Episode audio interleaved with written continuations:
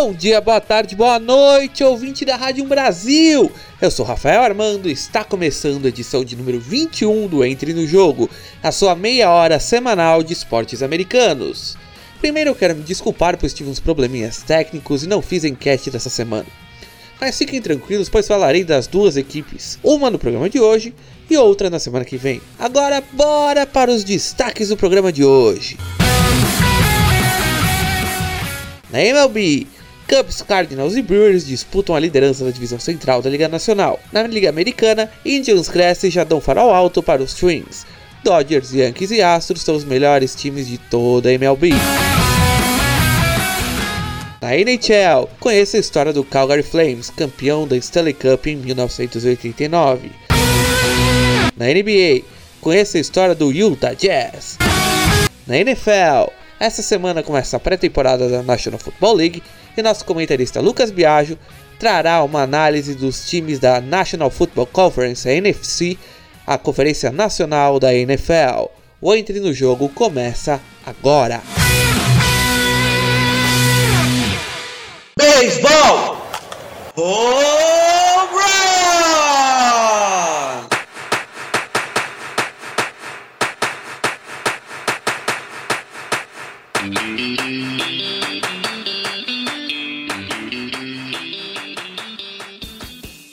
Rebatidas simples, duplas, triplas, home runs, roubos de base, strikeouts. É o beisebol e a MLB que estão entrando no jogo. Que disputa, meu amigo, que disputa! O centro da Liga Nacional está semanalmente virando de cabeça para baixo. Chicago Cubs, Milwaukee Brewers e St. Louis Cardinals estão praticamente com a mesma porcentagem de vitórias. Cubs e Cardinals estão com 56 vitórias, 49 derrotas e uma porcentagem de 53,3%. Já os Brewers, que têm partidas a mais que seus rivais, têm 56 vitórias e 51 derrotas com 52,3% de vitórias. Cubs e Brewers fizeram uma série bem apertada nesse último final de semana, com duas vitórias para Milwaukee e uma para Chicago. Os jogos aconteceram no Miller Park em Milwaukee. A partir de amanhã, os Cubs vão enfrentar os Cardinals em uma série de três jogos em St. Louis no Busch Stadium, enquanto os Brewers enfrentam o Oakland A's em Oakland em um duelo interligas. Logo que acabar essa série, Brewers e Cubs voltam a se enfrentar, só que em Chicago, no Wrigley Field. Essas séries, entre esses três times, provavelmente definirão os rumos da divisão. E falando em Liga Nacional, o Los Angeles Dodgers é disparado a melhor equipe e lidera não só a divisão Oeste, mas como toda a liga e toda a MLB. São 69 vitórias e 38 derrotas, 64,5% de porcentagem de vitórias. Se pegarmos a Liga Nacional, os Dodgers estão 6 jogos e meio à frente do Atlanta Braves, segundo melhor time da Liga Nacional e líder da divisão leste. Agora vamos para a Liga Americana. Na Liga Americana, o New York Yankees e o Houston Astros lideram a conferência. Os Yankees com 67 vitórias e 38 derrotas, com 63,8% de vitórias. Já os Astros, com dois jogos a mais, têm 68 vitórias e 39 derrotas, com 63,6% de vitórias. Yankees lidera a divisão leste e os Astros lideram a divisão oeste. Já o Minnesota Twins é o terceiro melhor time da liga, com 64 vitórias, 41 derrotas, com 61% de aproveitamento. A equipe lidera a divisão central da Liga Americana, mas é bom os Twins tomarem cuidado, pois o Cleveland Indians está cada vez mais perto dos Twins. A diferença que já foi de 10 partidas caiu para 2, e os Indians com 62 vitórias, 43 derrotas e 59% de vitórias estão prontos para flechar os Twins e tomar a liderança.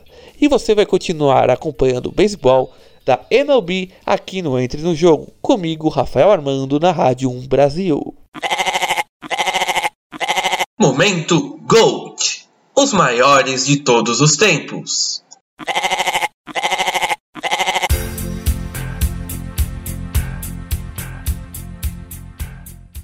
Na primeira parte da história do atleta Ted Williams, astro da história do Boston Red Sox, que foi ao ar no programa 19, eu trouxe aqui seus primeiros anos de carreira e sua disputa por popularidade com Joe DiMaggio do New York Yankees.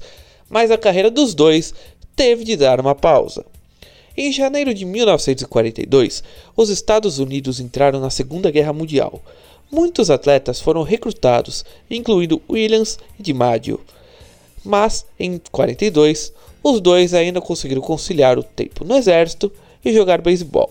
Em 42, Williams ganhou a tripla coroa, sendo líder de home runs, RBIs e médias de rebatidas, com 36 home runs, incluindo o centésimo de sua carreira 137 RBIs e uma média de rebatida de 35,6%.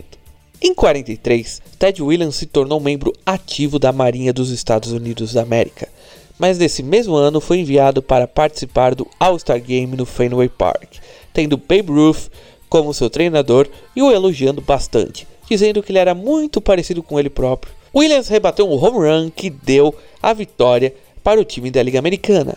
E em 44, mesmo no exército, Williams jogou beisebol em Chapel Hill, na Carolina do Norte. Já no ano seguinte, foi enviado para Pearl Harbor para jogar na Liga do Exército, que contava com oito times e atletas famosos, como Joe DiMaggio, Stan Musial e Joe Gordon. Quem assistiu a esse campeonato diz que foi melhor que a World Series entre Detroit Tigers e Chicago Cubs. Em 46, com o fim da Segunda Guerra Mundial, Ted Williams foi dispensado da Marinha e voltou ao Boston Red Sox e teve outra grande temporada. Com uma média de rebatidas de 34,2%, 38 home runs e 123 RBIs, liderou os Red Sox ao título da Liga Americana, o primeiro desde 1918. Mas eles acabaram perdendo a World Series para os St. Louis Cardinals de Stan Musial. Em 47, Quase que os Red Sox trocaram Ted Williams por Joey DiMaggio com o New York Yankees, mas o acordo foi cancelado e Ted Williams renovou com os Red Sox, mais uma vez ganhando a tripla coroa em rebatidas, home runs e RBIs e mais uma vez perdendo o título de MVP da liga para Joey DiMaggio. Em 48 e 49, Williams ainda teve números absurdos de home runs, RBIs e porcentagens de rebatida. Em 1950, quebrou seu braço no All-Star Game e jogou apenas 89 partidas naquele ano. Em 51, jogou 60 partidas a mais e teve bons números. Em 52 e 53, novamente dividiu as atenções do beisebol com o exército durante a Guerra da Coreia. Em 52, participou de apenas 6 partidas. Partiu para a luta logo após um grande dia em sua homenagem no Fenway Park, estádio dos Red Sox voltou no meio de 53 e terminou a temporada ainda com ótimos números. Em 1956, Ted Williams se tornou o quinto atleta do beisebol a ter mais de 400 home runs. Uma característica de Williams sempre foi seu temperamento. Já ameaçou sair dos Red Sox e para os Yankees, reclamava que a imprensa ligava mais para Joey DiMaggio e Mickey Mantle do que ele, e um dia, após ser criticado por soltar uma bola de Mantle, cuspiu em um torcedor, que rendeu uma boa grana por conta da multa que ele recebeu por cuspir no torcedor. Outra reclamação era o interesse em sua vida particular, por exemplo, julgar o seu caráter por não ir visitar sua mãe ao final da primeira temporada nos Red Sox. Continuou atuando até a temporada de 1960, sendo um dos poucos atletas a atuarem por quatro décadas diferentes. Ted Williams não era o modelo de herói americano que todos queriam que ele fosse. Ele era um rebelde, mas ao mesmo tempo ele foi um herói americano. O oposto de Joey DiMaggio, que gostava desse rótulo do herói americano de Hollywood, sabe?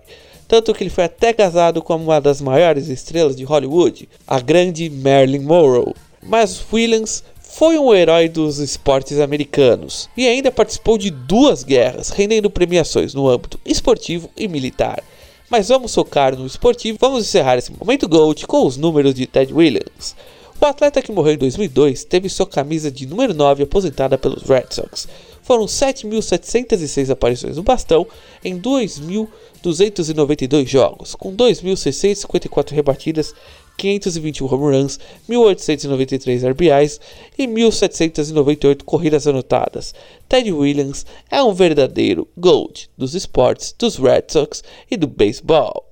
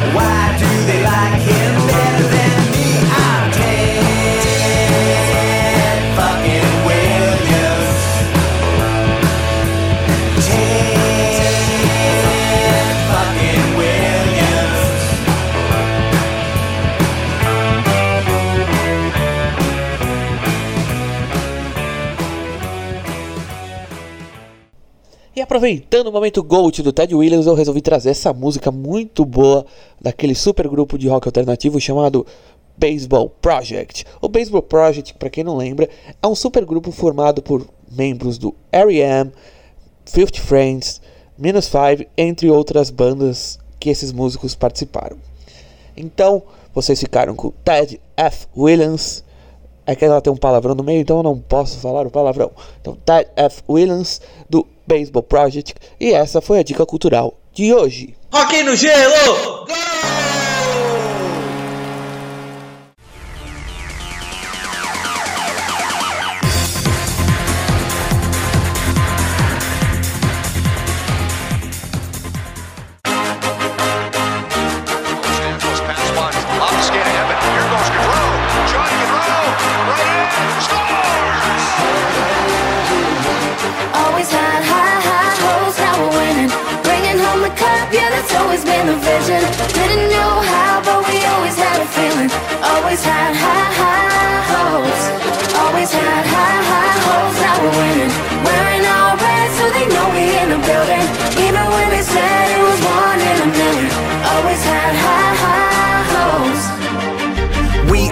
Sea of red, marching on to the beat ahead. Number one seed on the west side, hottest team in Adidas threads. That top line been rocking. Johnny Money not stopping. Now they walk with and that offense is popping.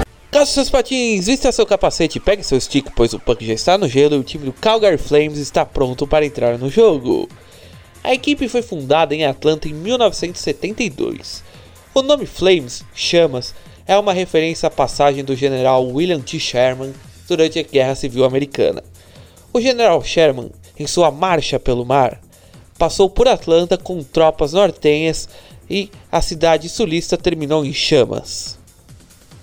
Apesar de toda a história negativa da Guerra Civil, os estados sulistas ainda fazem referências aos soldados que lutaram pelo Sul e aos marcos da guerra contra o Norte, principalmente nas décadas do século XX, não é? As oito primeiras temporadas dos Flames foram muito boas para um time iniciante. Em seis delas, o time avançou aos playoffs, mas acabou sendo eliminado na primeira fase. Apesar das boas temporadas, os Flames tiveram sérios problemas financeiros e o time acabou tendo de se mudar de Atlanta. A franquia então foi vendida para empresários canadenses. Assim, o time mudou-se para Calgary, na província de Alberta, e já são 38 temporadas atuando no Canadá. Após a mudança, o time continuou tendo ótimos resultados. Foram mais 11 temporadas seguidas avançando aos playoffs. Na temporada de 1985-86, os Flames conquistaram seu primeiro título de conferência, mas acabou sendo derrotado pelo também canadense Montreal Canadiens na Stanley Cup. Na temporada de 88-89, liderados pelo defensor Al McLeans e o ala direito Joey Mullen, os Flames deram o troco nos Canadiens e conquistaram a sua primeira Stanley Cup, vencendo a equipe de Montreal em seis jogos. Nos anos 1990, a equipe chegou a ganhar o título de sua divisão, a Pacífico da Conferência Oeste, em 94 e 95. Na temporada de 2003-2004, chegou ao Stanley Cup, mas foi derrotado pelo Tampa Bay Lightning. Em 2005-2006, ainda conquistou sua divisão, repetindo o feito na última temporada. As cores dos Flames são o vermelho, o branco, o amarelo e o preto, seu símbolo é um 100 em chamas. Os maiores ídolos dos Flames são Jerome Igna, Tyrion Fleury, Alma Klings, Lenny McGold e Mika, e Mika Kiprusov. Seus maiores rivais são Edmonton Oilers, Vancouver Canucks, Los Angeles Kings, Winnipeg Jets e Anaheim Ducks. E aí, gostou? Então, como prometido, na semana que vem falarei do Detroit Red Wings, um dos principais times da história da NHL. Você não pode perder, hein? Futebol americano!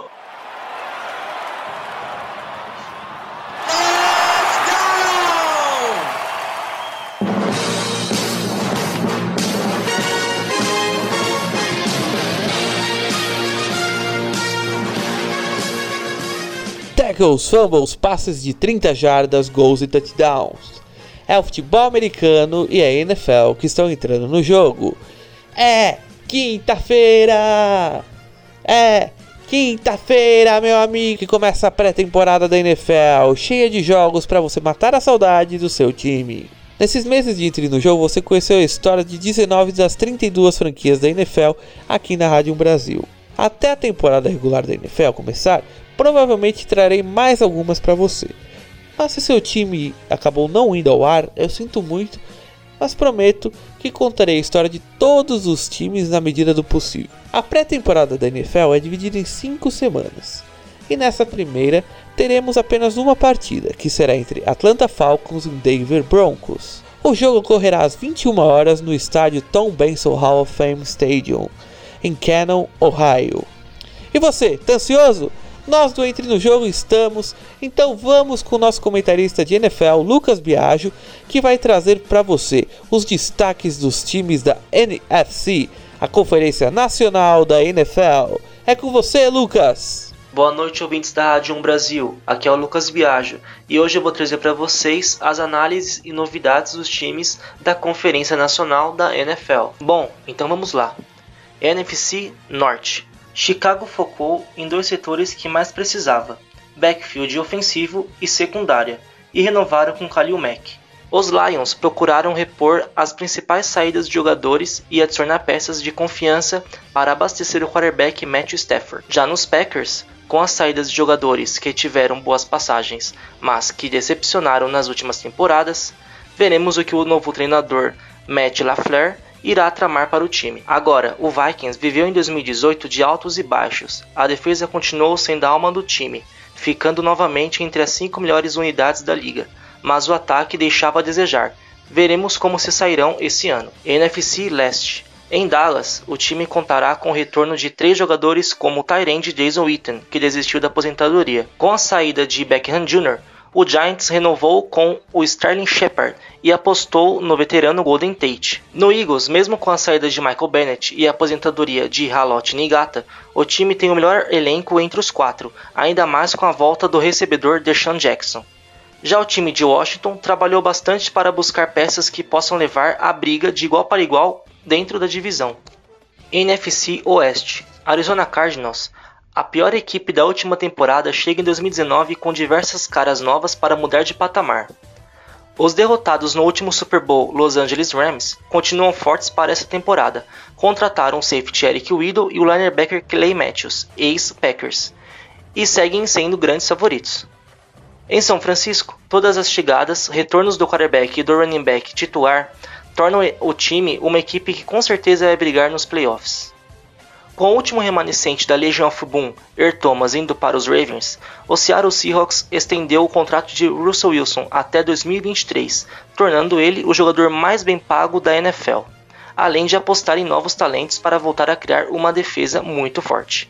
NFC Sul no Atlanta Falcons, mudanças foram feitas e é necessário aguardar pelos resultados.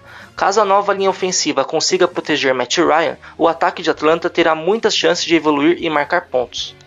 O time do Panthers possui uma defesa sólida e tem bons nomes para liderar o setor, mas precisa melhorar no pass rush.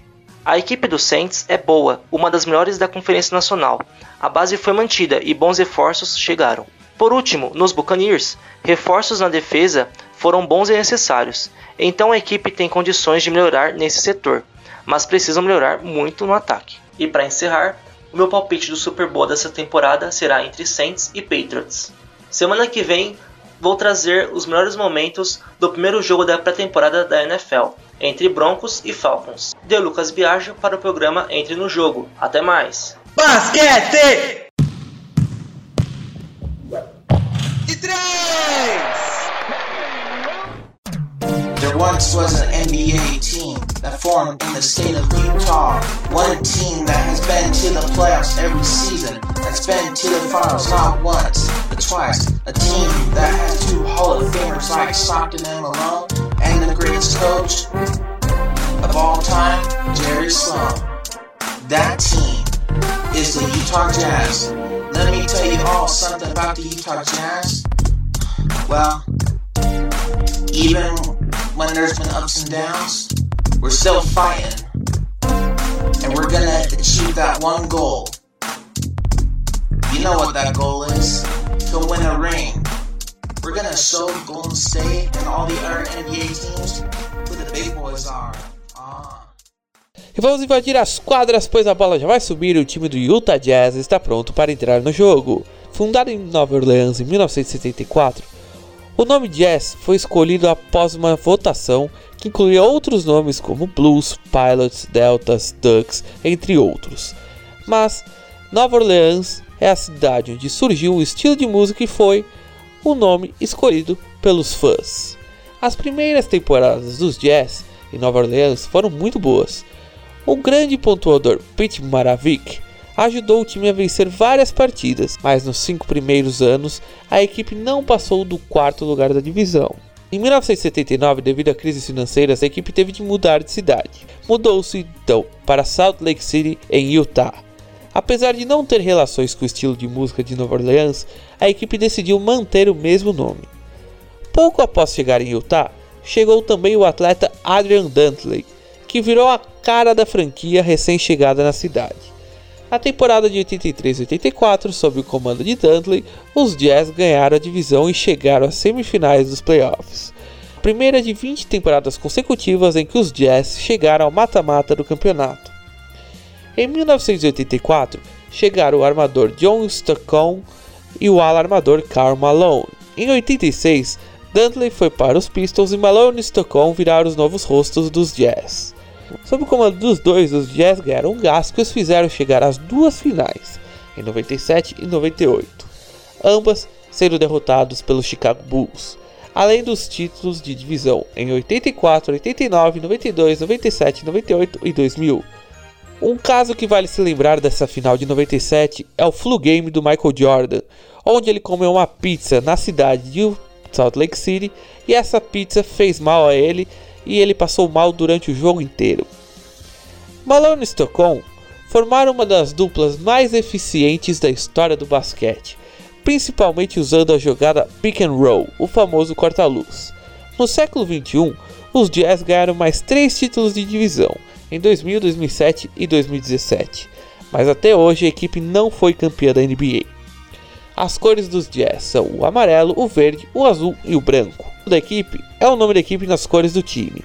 No lugar do J, temos uma nota musical, uma semínima, sendo que na circunferência da nota foi substituída por uma bola de basquete. Os maiores ídolos do clube são John Stockton, Karl Malone, Pete Maravik, Adrian Dantley e Ruby Gobert.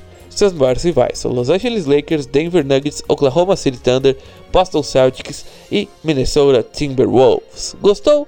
Então semana que vem não perca, pois eu contarei a história do Cleveland Cavaliers.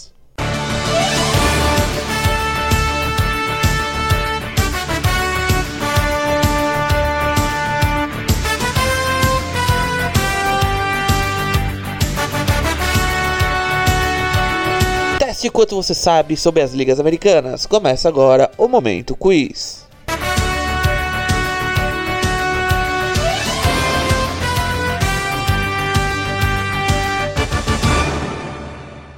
E agora vamos estrear um novo quadro aqui no Entre no Jogo da Rádio Brasil. E esse quadro chamará Momento Quiz. Toda semana trarei uma pergunta aleatória sobre as ligas, sobre os times, sobre o esporte. E vamos ver se você acerta a pergunta de hoje.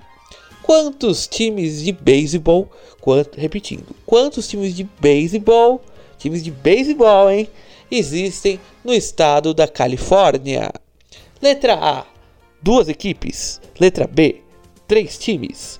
Letra C, um único time. Ou letra D, cinco times. Valendo! Você tem cinco segundos para responder.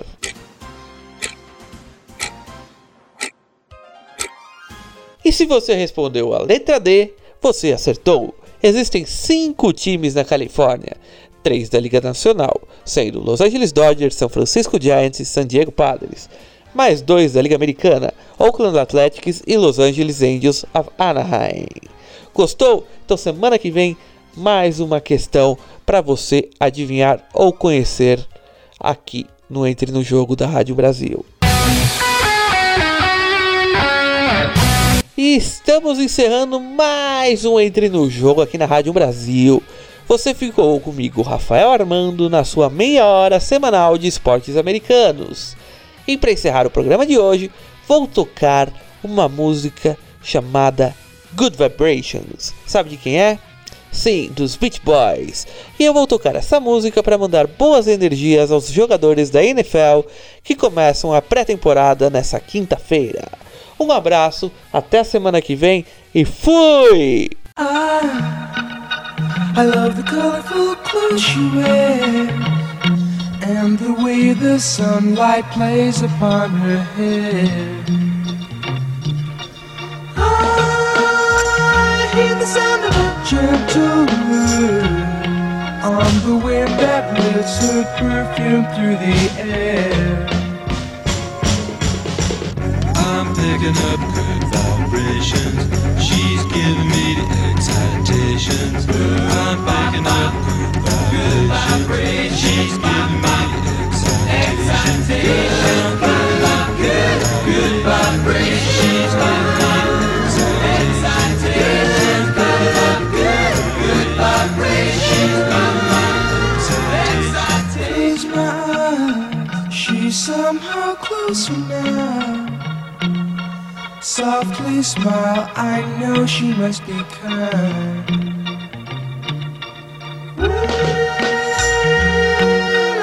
In her eyes, she goes with me to a blossom room. I'm picking up good vibrations. She's giving me the excitations. I'm picking up good vibrations. Giving me the excitations. Picking up good, good vibrations.